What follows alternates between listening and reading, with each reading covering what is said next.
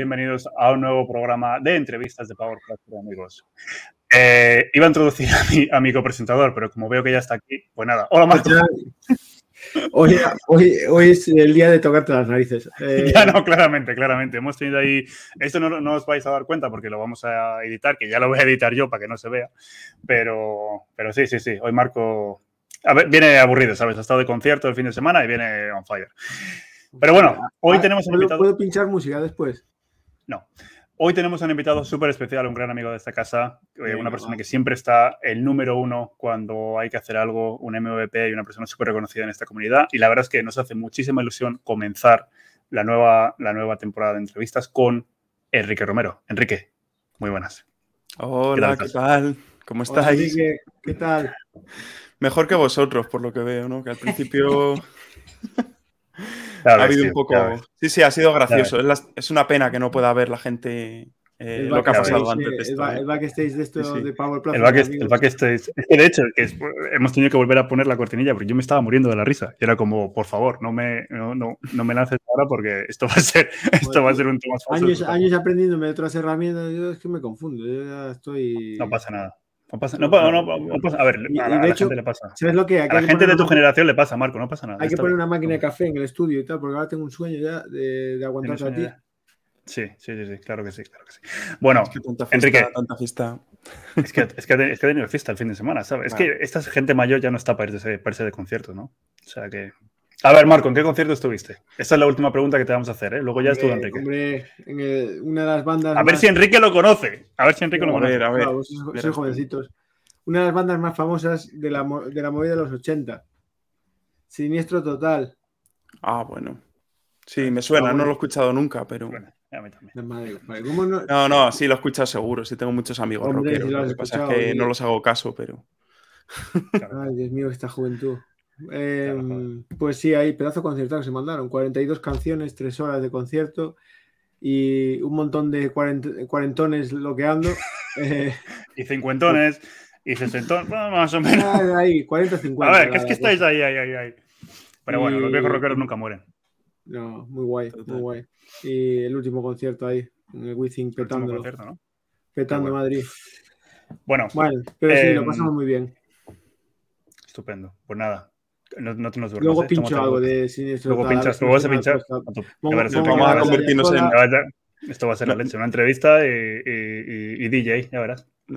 tenéis que haber invitado a Payo aquí para que, que ya sabes. Wow, eso, hubiera sido. es capaz de prenderle fuego a, algo aquí. Es capaz de saltarse el copyright de YouTube, ¿eh?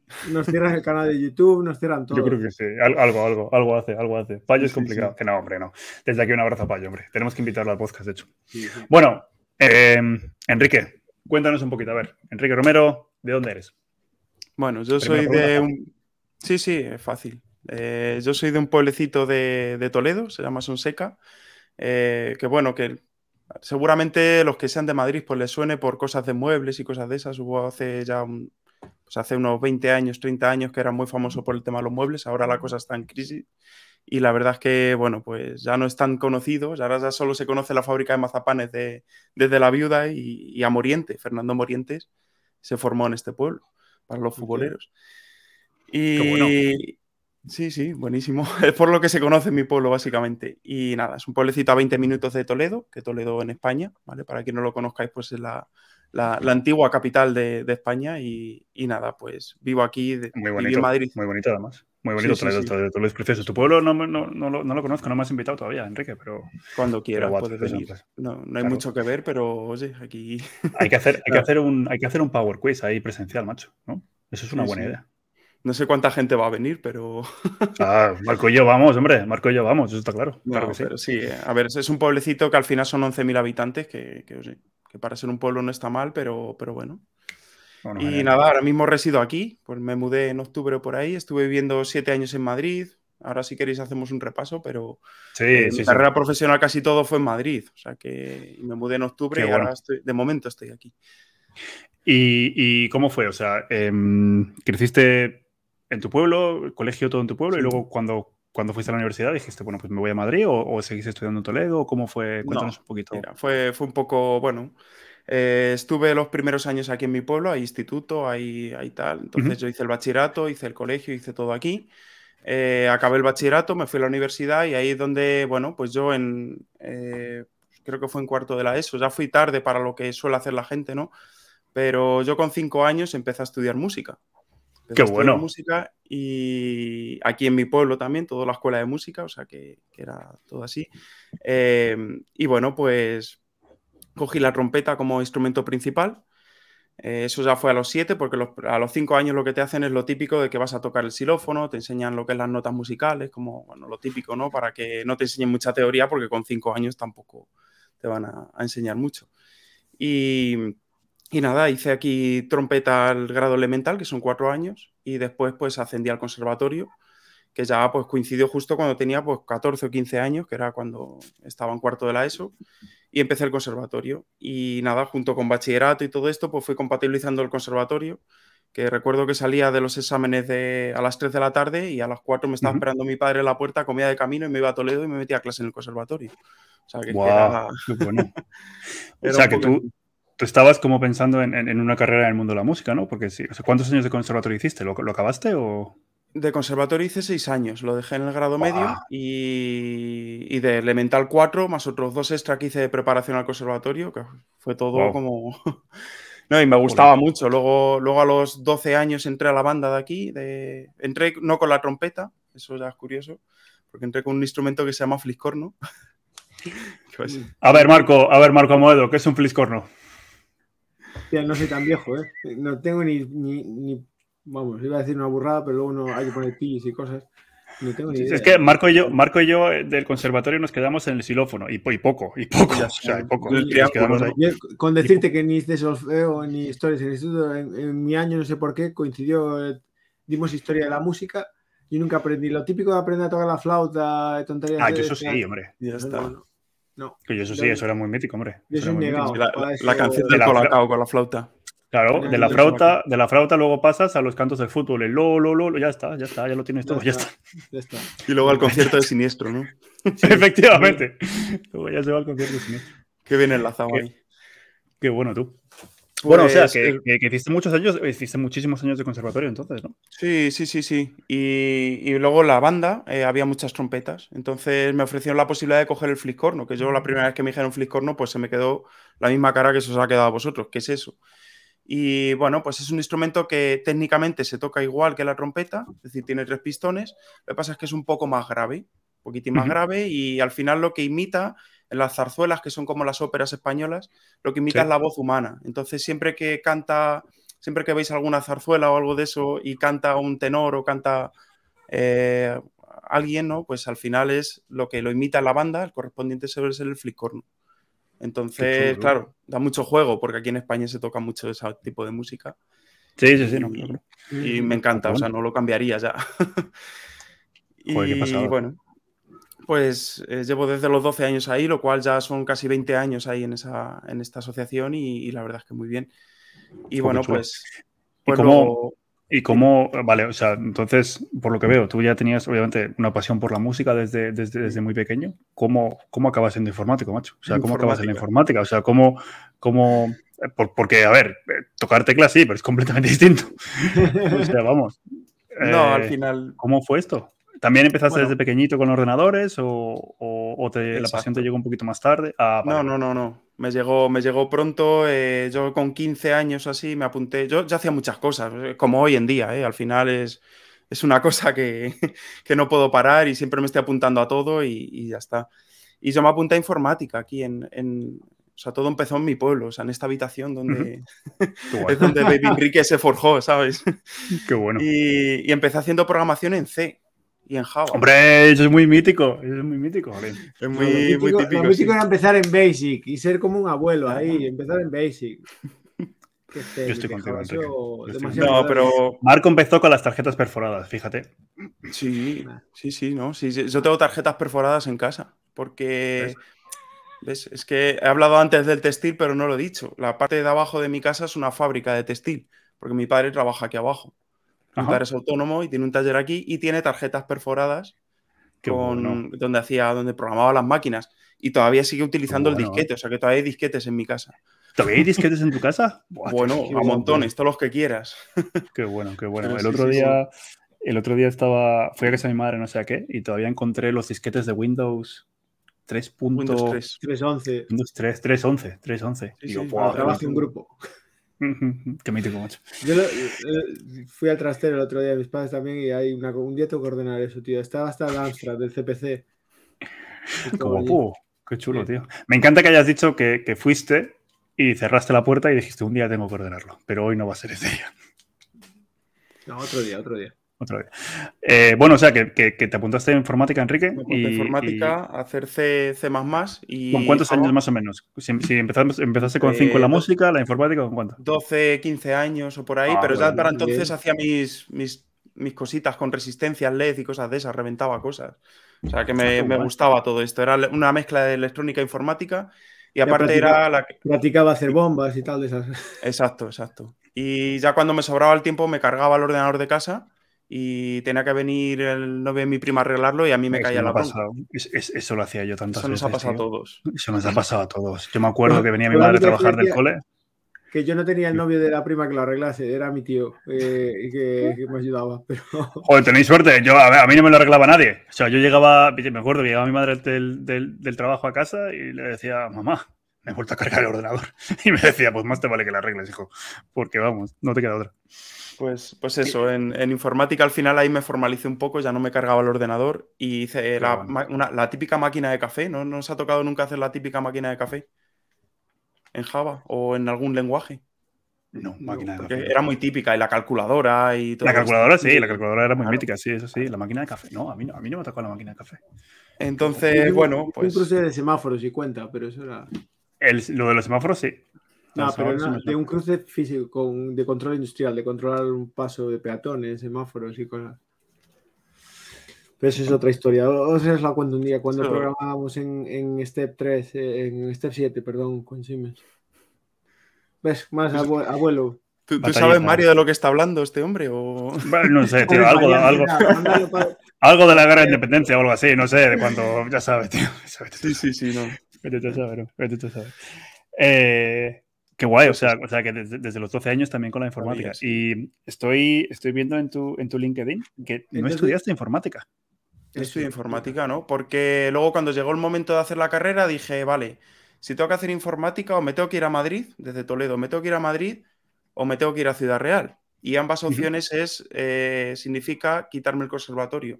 Una de las cosas que todavía no tenía claro por dónde, por dónde me iba, iba a ir, ¿no? Entonces eh, decidí seguir adelante, me fui por la electrónica industrial, que lo hice en Toledo, y, no dejé el conservatorio, obviamente, lo cual, si lo tengo que hacer hoy en día, pues creo que no sé, no sé si sería capaz ya.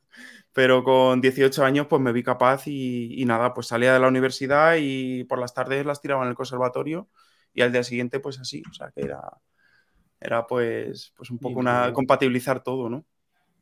Joder, y Sí, eh, pero, o sea, tienes, está claro, dos pasiones ahí, la, la, informática y la música, y tuvo que ser difícil ese momento, ¿no? De, me quedo, me quedo y compatibilizar. Bueno, electrónica industrial, tengo amigos que han estudiado eso, también es una carrera muy interesante en, temas, sí.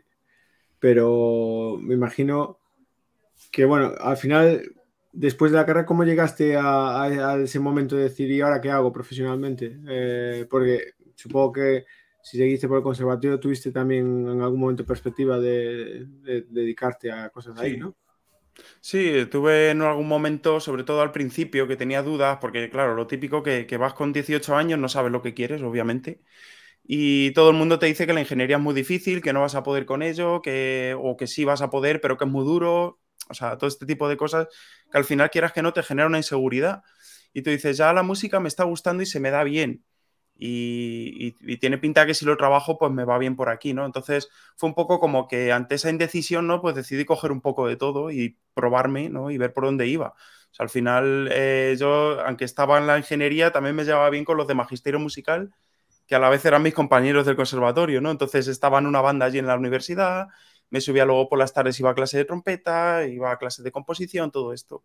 O sea que al final es, bueno, era duro, pero es que me gustaba, o sea, me gustaban las dos cosas. Entonces, bueno, el, tercer año de carrera que me coincidió con sexto, el último año de conservatorio, ese sí que fue más duro, porque sí que me exigían más en el conservatorio, en la carrera también, y ahí es cuando ya, eh, bueno, me salió un poco humo de la cabeza, pero bueno, eh, aún así, aunque parezca que todo esto era como hacer muchas cosas, yo seguía saliendo y seguía teniendo mis fiestas universitarias como, Hombre, claro, eso, es ahí, ahí, es cuando te das cuenta que hay gente que era capaz de aprovecharla del tiempo y, y, gente como, no voy a decir nombres, eh, otros que, que, eran capaces de, de, desperdiciar, pero pues yo miro, veo a alguien como tú que prácticamente sacas dos carreras, porque al final el conservatorio, joder, es una carrera.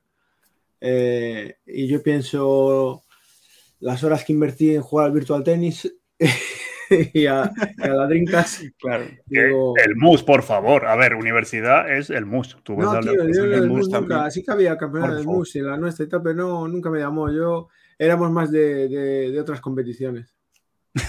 No vamos a preguntar. Esto, esto eh, puede, puede que lo vean los niños, no, o sea que no vamos a dejarlo ahí. vamos, a pasar a la siguiente pregunta. En la, universidad ya sabemos lo que hay, ¿no? O sea que ya está. La universidad es una, época, es una, época, preciosa y yo se la recomiendo a todo el que le guste seguir estudiando, al que no le guste seguir estudiando, que se ponga a trabajar. También es una época muy preciosa. Em, bueno, entonces, acabamos la universidad acabas, acabas la universidad, ¿no? Y, y, dices, bueno, voy a empezar mi carrera profesional. Eh, como decía Marco, ¿miraste un poquito a ver si por la música podías, podía haber algo? ¿O cómo, cómo, terminaste, eh, cómo terminaste la informática? O sea, a ver, la, la, universidad al final, el último año ese de, de, de, conservatorio y tal, como que ya me colase un poco, ya llevaba tres años así, era como, vale, vamos, digo, prioridades, Enrique, o sea, vamos a acabar la carrera y después vemos a ver, porque si, si, luego tengo que retomar esto, pues, pues no hago un intensivo lo que sea un año y, me meto otra vez por la parte de la música, ¿no? Pero tenía que acabar la carrera porque ya estaba en tercero y ya tenía, eh, tenía una gran cantidad de asignaturas aprobadas y me iba pillando el plan Boloña, ¿no? Entonces ahí eh, cogí un año que intenté cogerme todo lo posible y al final me quedaron tres asignaturas el último año y aproveché y me fui de Erasmus un año.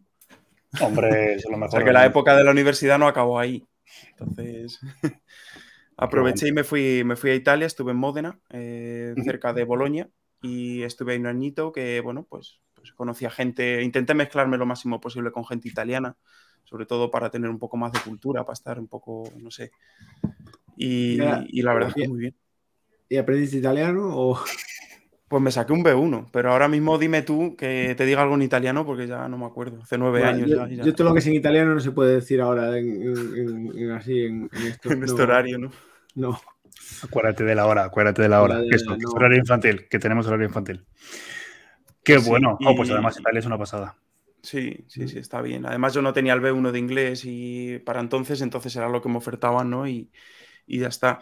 Y nada, y de, proyecto final de carrera, al final lo que, aquí viene un poco por dónde viene el enlace con el trabajo, ¿no? Eh, recuerdo que hice una aplicación de, en Android, o sea, sin tener ni idea de lo que sabía de Java de, antes, porque la carrera a mí no me hicieron, no me, no me dieron nociones de programación en programación orientada a objetos, ¿no?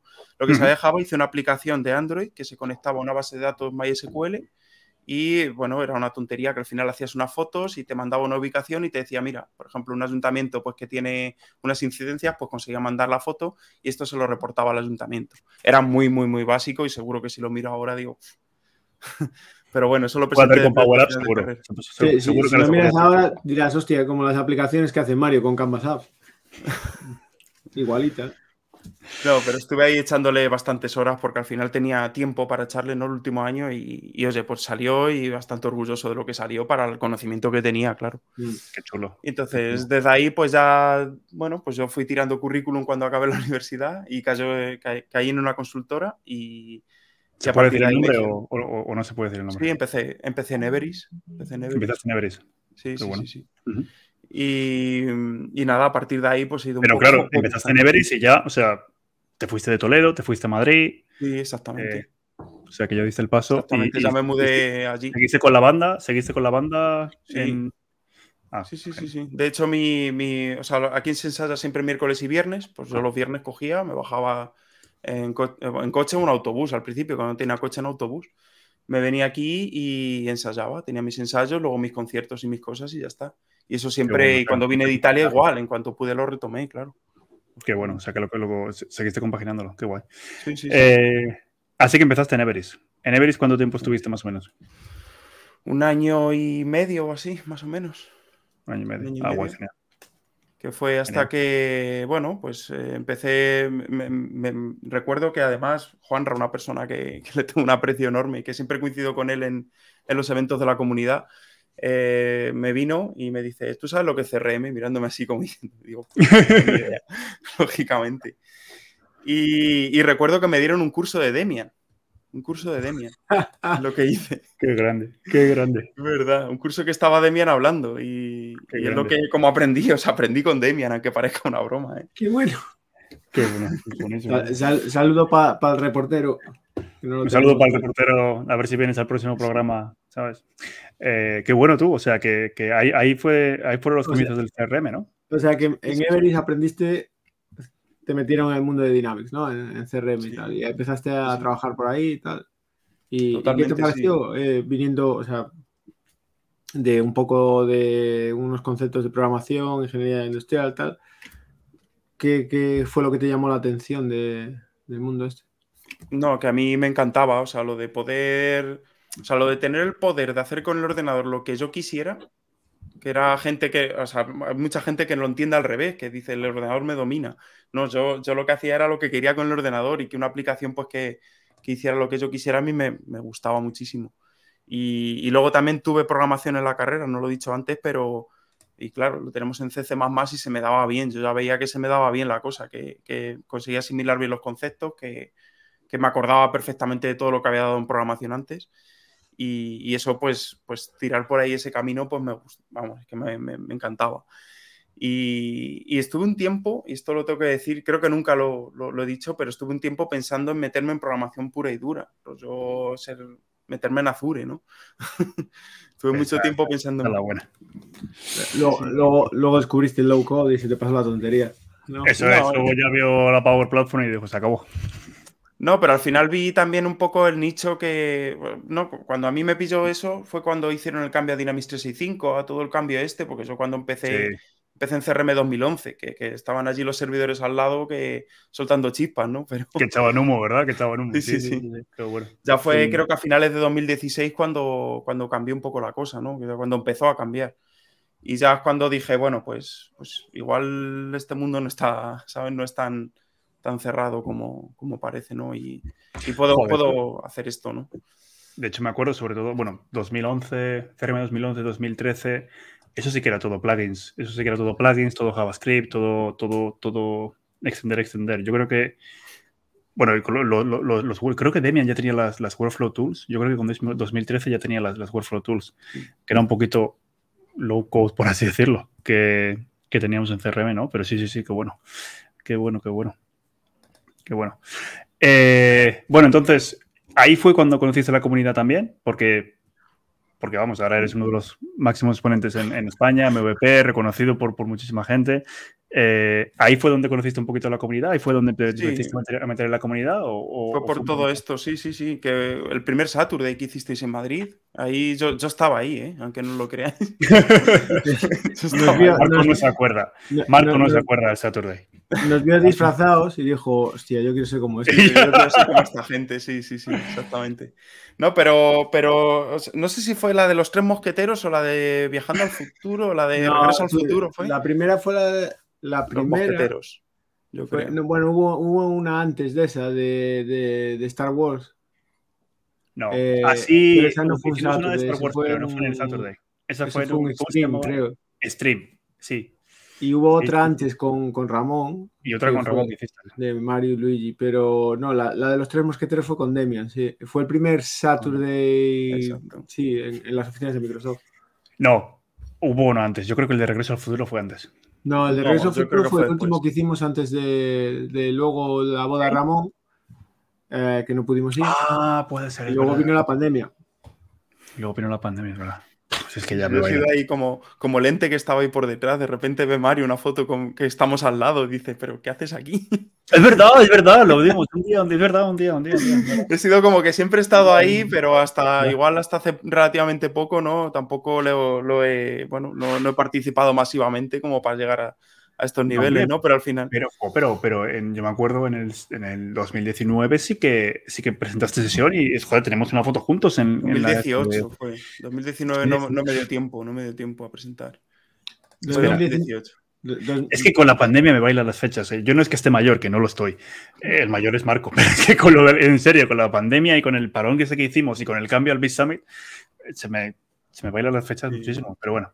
No, 2018. Me acuerdo, Y en, en, 2017 estuve, la, pues eso, las primeras que vino, eh, estuvo Jordi, Jordi Montaña, estuvo un montón de gente internacional que luego claro, yo esta gente la empecé a seguir a tope y dije, uh, ¿cuánto sabe esta gente, no?